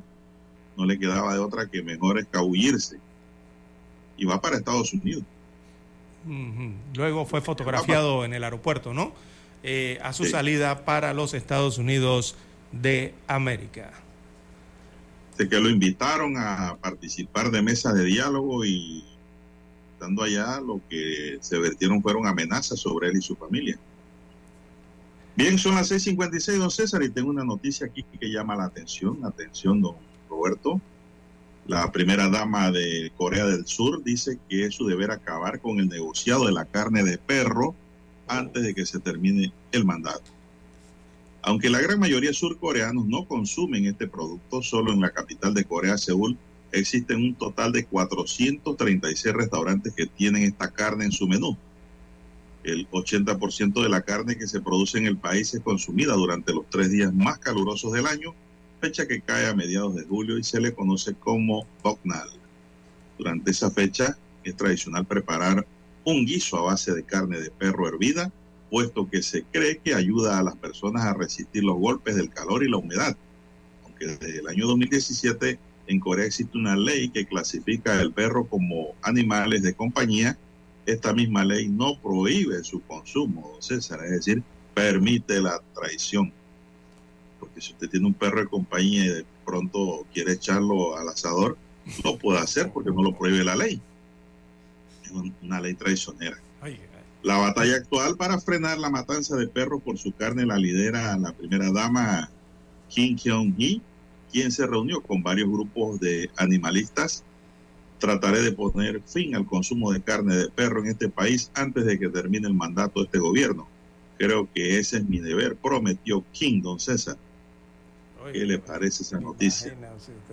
¿Se acuerda que aquí circuló en redes sociales a un joven chino picando carne en un pick-up? Y todos decían que era perro. Oiga, qué daño le hicieron al pobre chino. Resulta ser que era chivo. Mire usted. Bueno, y, por allá, y, por allá, por Asia, don Juan de Dios, eh, se da una noticia en Singapur que se ha vuelto viral completamente. Y es que Singapur ejecuta a preso acusado de supuesto tráfico de un kilo de marihuana, pese a críticas de la comunidad internacional. Y lo que ha pasado es que allá en Singapur se ejecutó, se ejecutó hoy miércoles, recordemos el uso horario, eh, y esto fue en la horca a un preso eh, condenado por conspirar para traficar con un kilogramo de marihuana. Una ejecución que ha sido calificada de escandalosa por organizaciones de derechos humanos y que la ONU pidió detener por dudas sobre las garantías del proceso judicial. Imagínese usted, don Juan de Dios, eh, lo drástico que es Singapur, ¿no? Eh, un, kilo, un kilo de marihuana. Y de marihuana, ¿no? Y también... No, allá, atraparon una colombiana una vez, una modelo, don César, con droga, y yo no sé si está presa todavía o qué hicieron con ella. Pero la ley es dura allá en Cuando se trata de, de, narcóticos y de drogas, bien, bien dura. No permiten eso allá en Singapur. Bien, y don Juan de Dios, eh, la última noticia también en Asia es que Xi Jinping y Volodymyr Zelensky hablan por teléfono por primera vez desde el inicio de la guerra en Ucrania. algo que parecía que no iba a ocurrir, bueno, ha ocurrido y se trata del presidente chino. Xi Jinping habló por teléfono el día de hoy, miércoles, eh, con su homólogo ucraniano Volodymyr Zelensky eh, según informan los medios estatales del país asiático, a pesar de que China insiste en que mantiene una posición neutral en el conflicto ucraniano-ruso, eh, sí no había hablado con Zelensky desde el principio de la invasión rusa a Ucrania en febrero del 2022, pero sí lo ha hecho en varias ocasiones con el gobernante de Rusia, Vladimir Putin. Así que fue una conversación telefónica. Eh, sí le señaló a Zelensky que el diálogo y la negociación son la única salida al conflicto.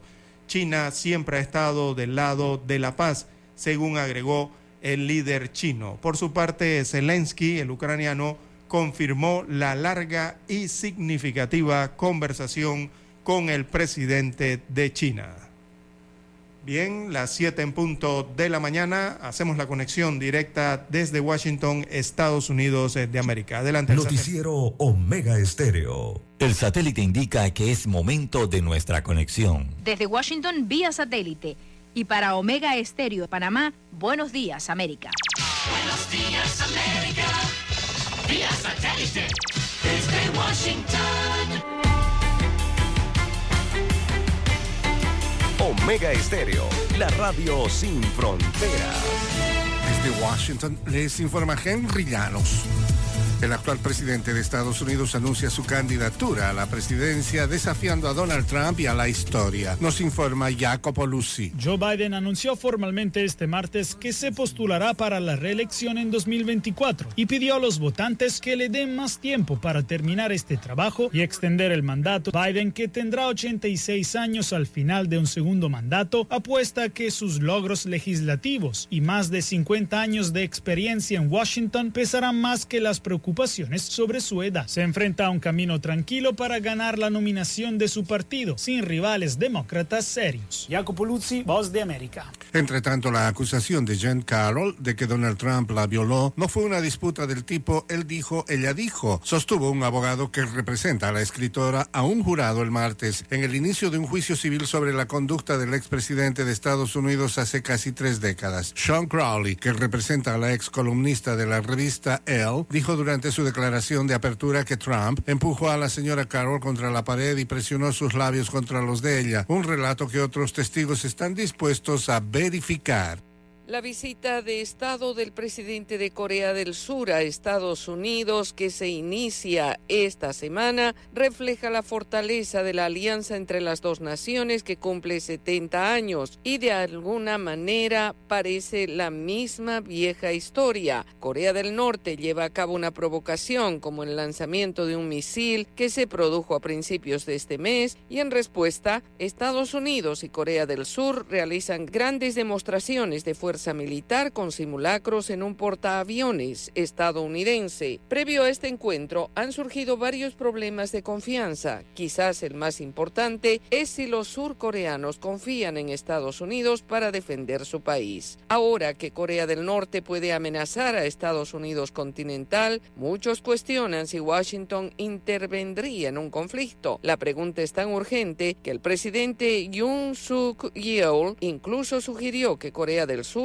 podría desarrollar sus propias armas nucleares si no se abordan sus preocupaciones de seguridad. Para tranquilizar a los surcoreanos, el gobierno de Estados Unidos ha enviado sus activos militares más poderosos para realizar ejercicios muy visibles. Pero Seúl quiere más, según dice la analista Jenny Town del Stimson Center.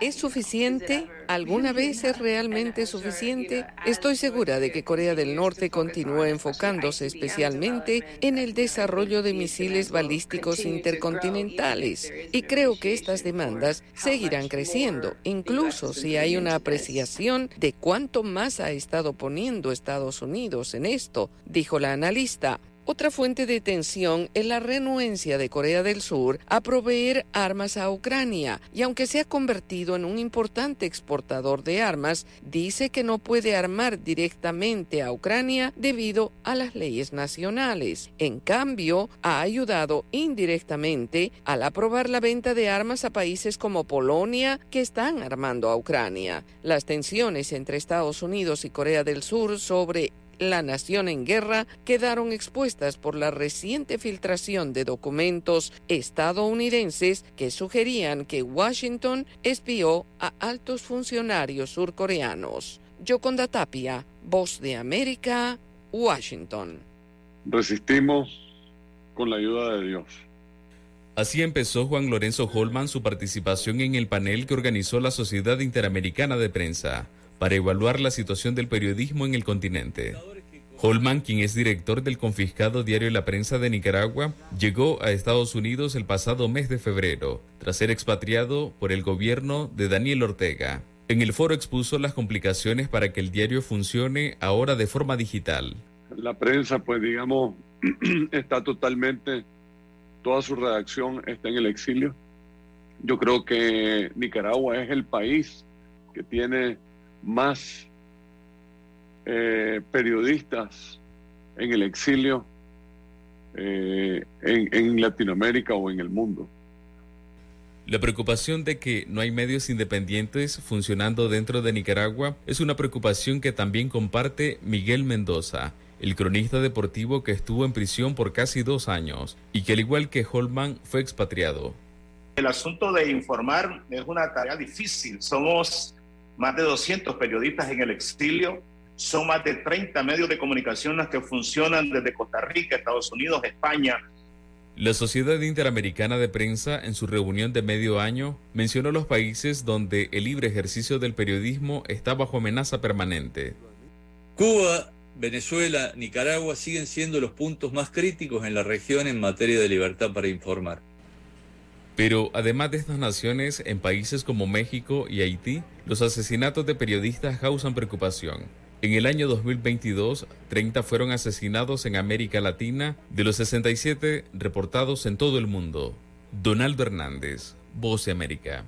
El Papa Francisco mostrará esta semana sus prioridades espirituales durante un viaje a Hungría, donde el gobierno populista intentará rebajar sus opiniones divergentes sobre asuntos como migración, derechos a las minorías y centrarse en su lugar en temas en los que coincide con el pontífice. Durante su viaje de tres días que comienza el viernes, Francisco se reunirá esta semana con niños discapacitados, refugiados y personas que viven en la pobreza. También tendrá una audiencia con el presidente de Hungría y con su nacionalista primer ministro Víctor Desde Washington vía satélite y para Omega Estéreo de Panamá hemos presentado Buenos Días América. Buenos días América, vía satélite desde Washington. La información y el análisis en perspectiva. De lunes a viernes, de 7.30 a 8.30 de la mañana. Con Guillermo Antonio Adames, Rubén Darío Murgas y Camila Adames Arias. En perspectiva. Por los 107.3 de Omega Estéreo.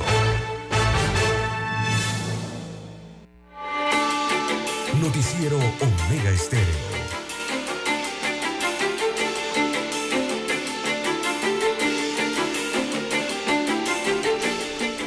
Piedra de Río. Bien, seguimos, don César, amigos y amigas, son las 7, 8 minutos. 8 minutos pasadas las 7 de la mañana. Buenos días, Panamá. Recuerde usted, señor conductor, de nuestra gran audiencia, recuerde conducir con mucho cuidado. Isaac Rodríguez, conocido como Sweet Sweet, y Julio Aguilar, de 42 años, fueron asesinados ayer en la tarde en una balacera ocurrida en la comunidad de Puerto Escondido, en el corregimiento de Cristóbal, en Colón. Según la información preliminar, las víctimas serían un taxista y su pasajero, quienes fueron atacados por desconocidos. El vehículo chocó contra otro automóvil en el sector de la 22 de la comunidad. El incidente violento fue reportado pasadas las 8 de la noche y aunque se activó una ambulancia para asistir a las víctimas, los paramédicos determinaron que ambos habían fallecido en el lugar. Los cuerpos de las víctimas quedaron dentro del vehículo, por lo que la policía procedió a cordonar todo el área y así evitar contaminar la escena del crimen. Los peritos de criminalística estaban iniciando la investigación preliminar para determinar la identidad de estos fallecidos. Este doble homicidio se suma a la creciente ola de violencia en Colón, donde, donde solo horas antes se había descubierto el cuerpo de una persona en avanzado estado de descomposición en el sector de Viento Frío en la comunidad de Villa del Caribe. Si se confirma que este último hallazgo presenta signos de violencia, se convertiría en la víctima número 23, mientras que el taxista y su pasajero serían las 24 y 25 de la violencia que está viviendo la provincia de Colón, César. Así es. Imagínese. Imagínese, César, una anécdota. Sábado me encontré un niño en Coclé, en su provincia, vendiendo pifa. Bueno, pifa, don César. Y el niño estaba feliz, gozoso, salsoso, y se le notaba la alegría. Y yo le pregunté, tú no eres de por aquí, ¿verdad? dice, no, no, no. Yo vengo de Colón. Y estoy feliz porque salí de Colón. Digo, y vas a ser más feliz porque te voy a comprar 5 dólares de pifá. Y así el niño siguió por ahí contento y feliz, don César, porque dice que en Coclé se sentía libre. En Colón se sentía como amarrado, dice. Dentro no podía ni salir a las calles. Atrapado dentro de la ciudad y las condiciones que Así presenta, es, ¿no? anécdota vivida, don César, una verdad. Siete, diez minutos, amigos y amigas. ¿Te come pifá, don César? Sí, sí, O claro. Pixbae. Pixbae. Eh, Pero es pifán, pues pifá, ¿qué Pixbae de qué? Pifá y pifá es lo mismo. Pifá, sí mismo. Pifá. Lo mismo. eh, y, eh, y el, el es una fruta. Bien, la- las 7:11 de minutos de la mañana en todo el territorio nacional. Bueno, ETESA eh, está pidiendo a los ciudadanos evitar la quema de herbazales. ¿Y esto por qué? La quema cercana a las líneas de transmisión eléctrica. Preocupa entonces a ETESA, eh, quien hizo un llamado a la comunidad para evitar los incendios eh, de los herbazales. Este llamado es para prevenir la quema de herbazales ya que las torres y subestaciones están expuestas a las llamas aumentando el riesgo de apagones, según dice la empresa de transmisión eléctrica SA. Eh, citó que el pasado fin de semana el Cuerpo de Bomberos de, Panamá, el Benemérito Cuerpo de Bomberos de Panamá, atendió un incendio de masa vegetal cercano eh, a la subestación Panamá 1 en el sector de la, esto es de Rana de Oro, en Pedregal, y esa situación puso en peligro la continuidad del sistema eléctrico. Imagínense usted que eh, se haya parado el sistema, ¿no? Vendrían esos grandes apagones. Así que están solicitando a la población nacional evitar estas quemas eh, en áreas cultivables y otras de masa vegetal, eh, los herbazales que hay cerca a las torres y a los postes del tendido eléctrico, a las torres de transmisión eléctrica en este caso, y evidentemente las otras compañías lo van a solicitar por el- la red, ¿no? Que está tan cercana también de las líneas de postes de tendidos eléctricos, porque esto puede traer apagones, don Juan de Dios. Eh, está seca la hierba en el país y nada que se asoma la temporada lluviosa por el momento. Así que a tener Oiga, precaución al, respecto.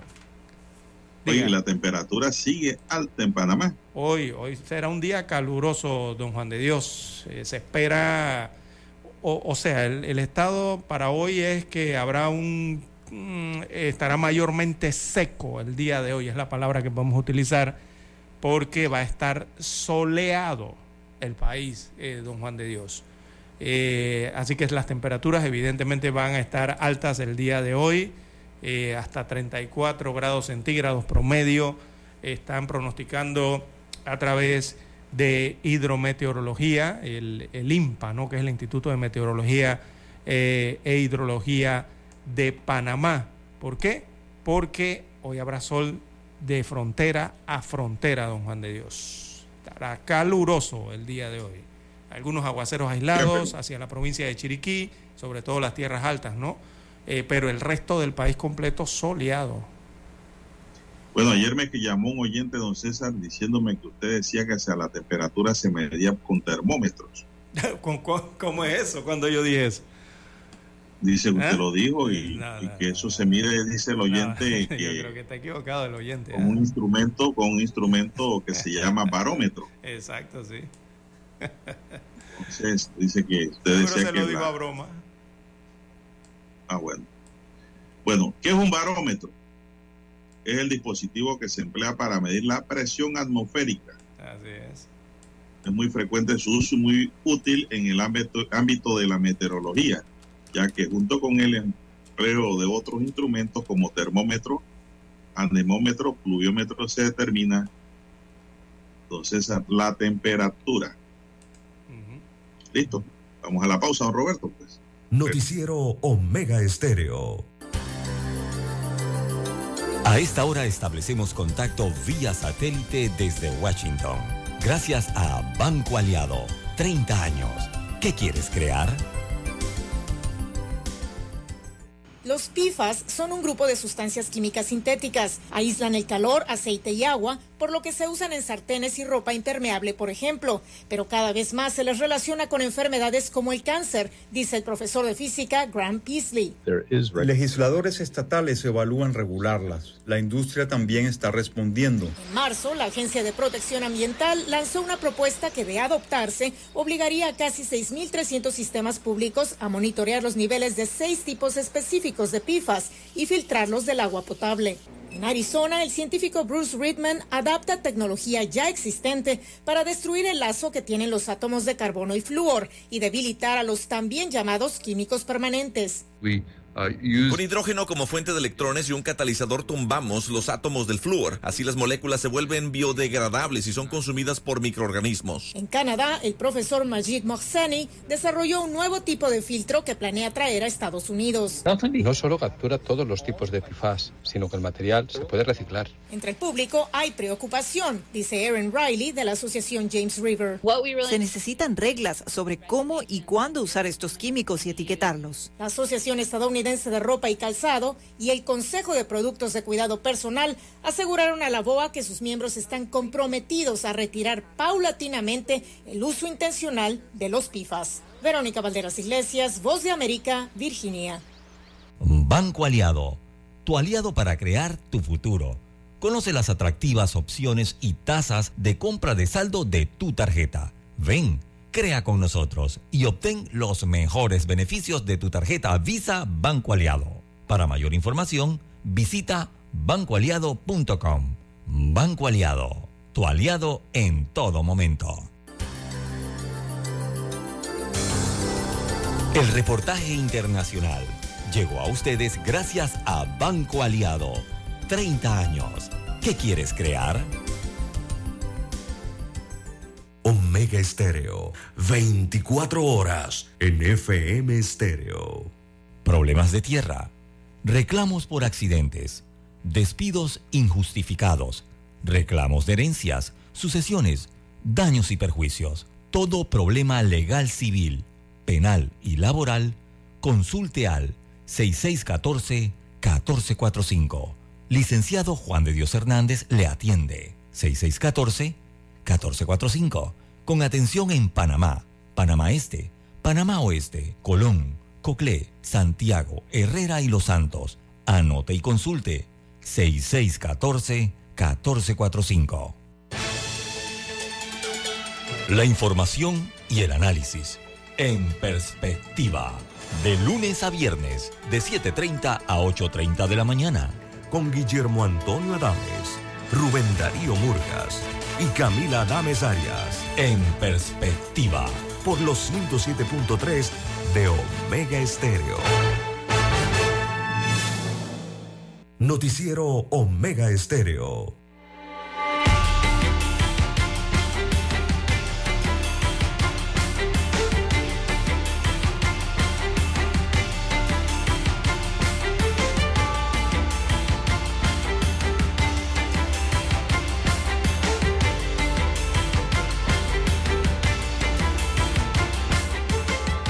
Son las 7:18. Un hombre de 49 años de edad fue detenido provisionalmente por la sección primera de delitos contra el patrimonio económico por el delito de hurto, una ambulancia en el corregimiento de Calobre, provincia de Veraguas. Según los informes, el hecho ocurrió el 21 de abril en el centro de salud de Calobre, donde el vehículo Toyota Land Cruiser fue hurtado. El vehículo fue encontrado al día siguiente en La Chorrera, gracias a la colaboración ciudadanas y al Centro de Operaciones Municipal. Se que la vieron, don César, en la cámara donde pasó. Y por ahí se fue el asunto. Sí, sí, sí. La fiscal Anabel Jaén presentó los argumentos ante el juez de garantía basados en el numeral 4 del artículo 216, que detalla quien, que quien sin haber participado en la comisión del hecho y sabiendo el origen ilícito será sancionado al igual que el que se apoderó directamente del bien. La Fiscalía también presentó los riesgos procesales sobre el peligro de destrucción de pruebas, logrando que el juez de garantía, Manuel Sánchez, admitiera las solicitudes hechas por la Fiscalía de aprehensión y dada por presentada la imputación. La ambulancia presentaba signos ya de modificación, no tenía las líneas rojas ni las letras distintivas la Fiscalía continúa investigando este caso, César. Esto ocurrió en Chorrera y este señor está preso por estar en el taller trabajando en el carro, don César. Ahora tendrá que decir quién la llevó, de dónde salió. ¿Y por qué estaba ¿Quién allí planificó? esa ambulancia? No, y esto, esto de lo que dice la norma aquí penal es clara, don César. Y esto se lo explico para que los oyentes, pues, el pueblo, comprenda de que usted se puede involucrar en un hecho punible con solo saber, don César, el origen de ese bien que usted está lidiando, tiene en mano. Esto no opera para que ellos dicen, hombre, yo no me robé esto, yo no lo hurté, yo no me lo llevé. Eso fue otro, yo estoy nada más aquí pintando y arreglando y acomodándola, no, señor. ¿Cómo es que dice el dicho? Es tan responsable el que eh, se lleva la vaca como quien le amarra la pata, una cosa así. Así es, don Juan de Dios. se aplica ese dicho, don César. sí, que eso es conciencia nada más, sentido común y lógica. Con una ambulancia, porque don Juan de Dios. Es como si llegara lo- un, los un carro involucrados bomba. van a tener que ser procesados en Santiago de Veragua, porque el hecho se dio allá.